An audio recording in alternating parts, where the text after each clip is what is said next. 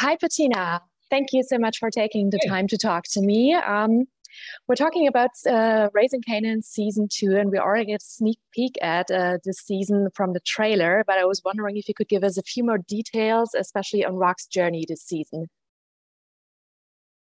Um, okay, so from the trailer, you already know like the the ante has been upped. Uh, the stakes are higher. Um, there's a lot of chaos you can see from that trailer. It's very interesting season. Um, characters, new characters being introduced, um, new enemies being introduced. Um, so for Raq, you know, the stakes couldn't be higher this season. We thought they were high last season in terms of just what went down at the end. Um, we see Raq in her glory. We see her, you know, finally having the business that she's wanted. Now she wants to expand that business and she's thinking in bigger terms. But, you know, with that, you know, she has a child that she sent to do something really um, awful and she has to deal with the consequences of those actions. And so the second season is a little unsettling for Raq in that way that what was so stable in in her relationship with her son and you know it was so stable. She knew what that was. Is not that way anymore. They uh there's a lot of um friction between them. There's there's a lot of unspoken things between them and they're just not in a great place. And it's not what raq wants. Uh it's uncomfortable for her. Malcolm is alive.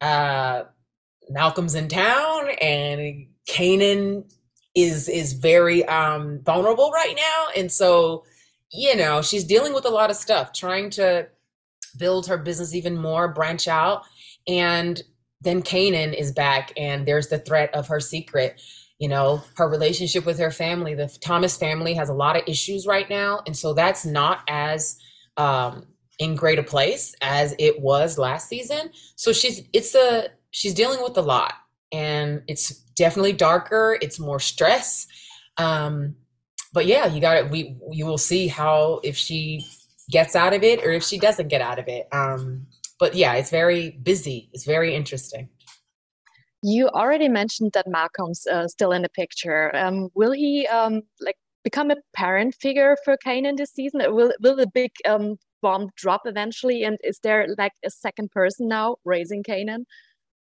um well no at the end of the i think like as far as like the raising of kanan i think Raquel does a lot of the raising, but there are a lot of different people in his life, right? His uncles, his his his um his his uh his um cousin, you know, the streets, the life, all of these things are informing who Kanan will be later in life. You know, all of the experiences that he's going through right now.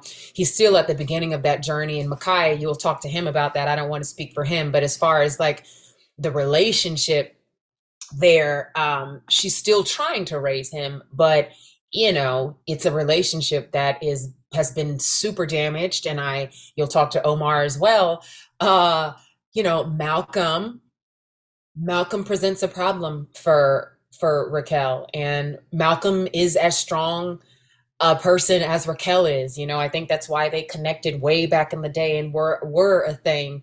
Um they both kind of try to go for the things that they want. And so Raquel knows this. She knows it's about Malcolm. So it's about trying to figure out how she can protect him or or protect that relationship or get that relationship back. And you know, I think Malcolm will be doing the exact same thing. Yeah.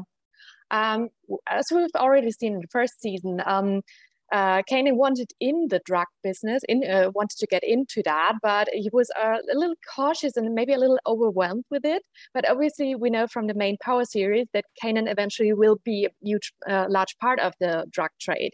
So um, I was wondering if um, Raising Kanan has like a master plan of how many seasons this journey from young Kanan to badass or evil Kanan will take. Like, uh, do you know how many scenes are I think what planned or the anything? viewers, I think what the viewers need to understand is like we're telling a different story, right? We've already seen him be ruthless and be the head of the drug game, but what I think is more interesting is to figure out as a character how this person got to that place. Who were the people that, um, you know, influenced that? Like what when he wasn't like as successful like who were the successful people in his life who were his um you know the people that he looked to like because you can't get there by yourself and so raising kanan is essentially who raised Raquel's, right? You know what I mean? He learned a lot of things from his mother. And so I think we're it's a slow journey. You have to learn who these characters are. You have to watch Kanan be into the world. Kanan has to be a student. He hasn't been a student yet.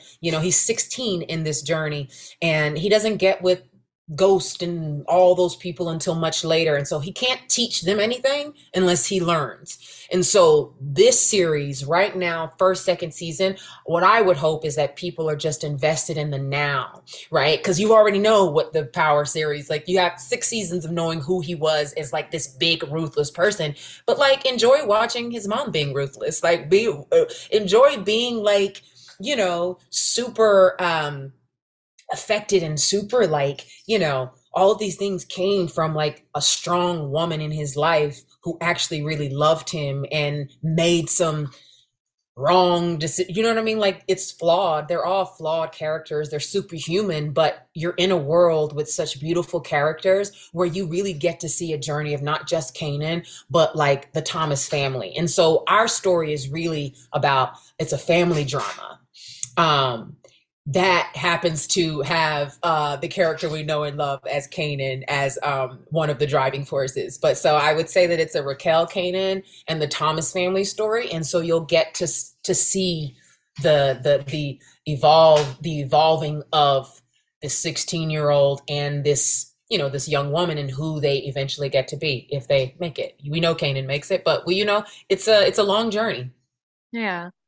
Um, obviously music plays a large role in this show being produced by 50 cent and i read that you are actually a singer as well so i was wondering if we ever heard uh, raquel bust a tune Ah, I mean, you, the only way you're going to hear Raquel bust a tune is if it's in the shower, um, or or if she's just at home enjoying herself. Um, I actually kind of love being uh, a singer I sang on my last TV series I did, and it made sense for that character. But for right now, we're not telling that story. Um, I just love the soundtrack to our show. I think it just so just aligns with the action. We have really amazing um, composers on our show that really do the music, and you know, through the music, we get to see the whole famous the Lou storyline. So that's more Malcolm, um, Malcolm Mays, and Haley Kilgore. They're sort of like you know the musical people in it. Haley and i did a broadway show together. So it's really cool that like she gets to sing but raq probably won't be using her voice in that way unless it's in the shower or singing around the house. Well maybe we can see that eventually. Um, I was wondering if the whole um, Power franchise cast is like a big family. Like, do you meet up with the cast of the other shows, or are you in contact at all with them? We are definitely in contact. I mean, I think we're just getting started. We're just everyone has been so busy, like they're all filming at the same time. But a lot of us stay connected on um, Instagram, social media.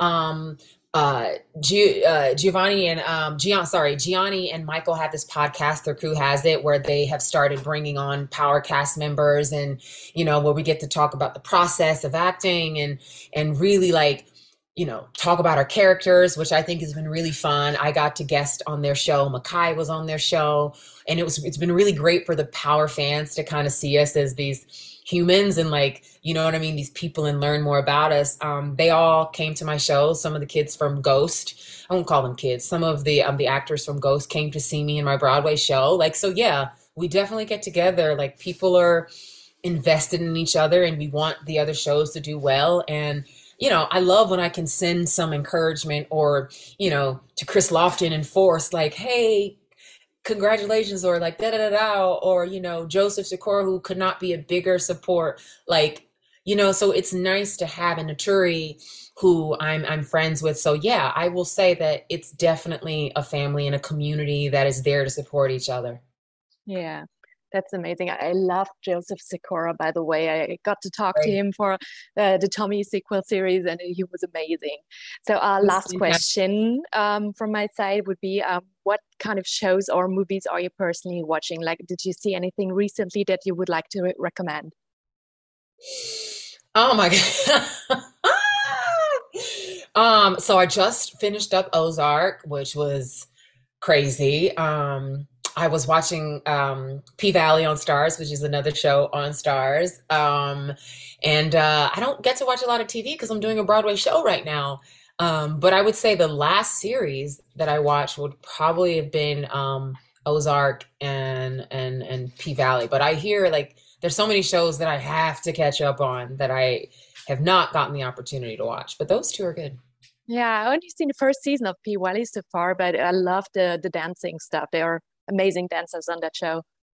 Yeah, and there's all female directed, and I just love the whole like mm-hmm. the the female angle, like the creators. You know what I mean? Like it was cool to see that and and the way that they've done it, and it's beautifully shot. So yeah, okay. Thank you so much for taking your time again. I can't wait to see the rest of season two of Raising Kanan. And yeah, wish you a lovely day now. Thank you.